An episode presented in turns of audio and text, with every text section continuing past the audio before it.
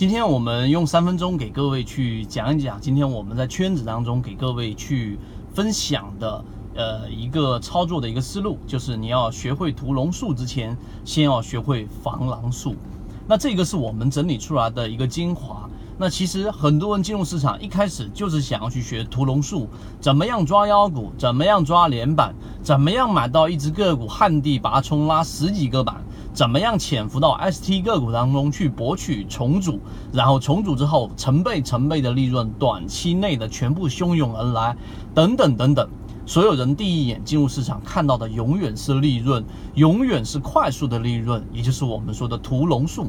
但这个符合所有事物发展的规律吗？其实并不符合。也就是说，所有人进入市场第一要义啊，第一奥义就是要学会。存活下来就是我们说的防狼术。那防狼术里面在缠论它的那个章节当中有讲过，实际上作为 MACD 的零轴啊，零轴当 MACD 进入到零轴以下的时候，就十二日均线和二十六日均线的差值与那个均值在均值之下的时候，就是在零轴以下了。这种时候就属于是空头主导，市场更多的是往空头的方向去走走势，所以很多人去做稍微大级别的 MACD 的那一根线，只要走到了我们说零轴以下。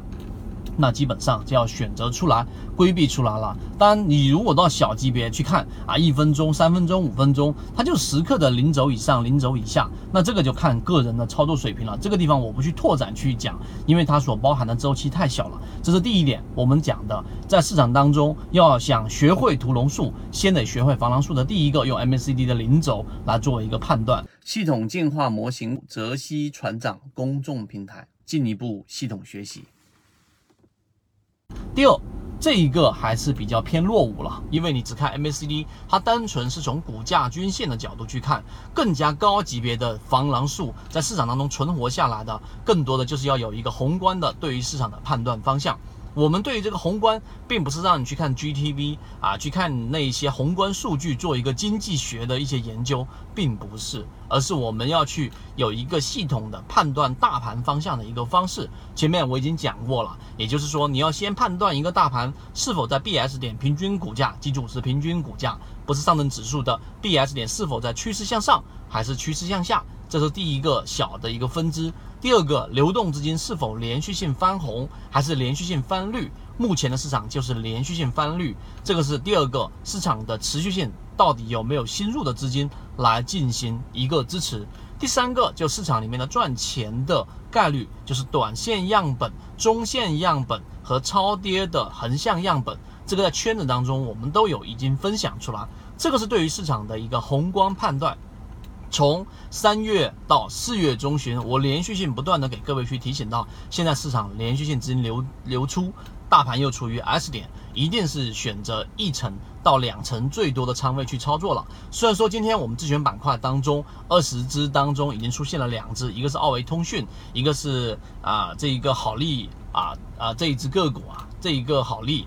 然后这一只个股的话呢，他们的连续两个涨停板，对于这一个自选板块当中的一个我们所说的这一个占比将近百分之十，三千六百只个股当中，它已经是有百分之十了吗？并没有，三千六百只百分之十要有三百六十只，所以我们的横向样本在我们自选板块当中已经远远的超越了我们所说的这一个市场的平均水平。所以这个是第二点，在市场当中你要存活下来，就必须得靠我们所说的这一种防狼术，得要对于市场的风险能够提前的预防。当然，这个是我们讲的精华内容，包括刚才我讲的两只个股，也都是在自选板块当中已经啊分享出来给各位作为一个参考了。如果想要去听或者是去了解我们刚才所讲的这一个防狼术，怎么样去细节拓展？然后在实战工作过程当中去运用的话，可以找到我们的圈子。希望今天我们的三分钟对你来说有所帮助。好，今天讲这么多，各位再见。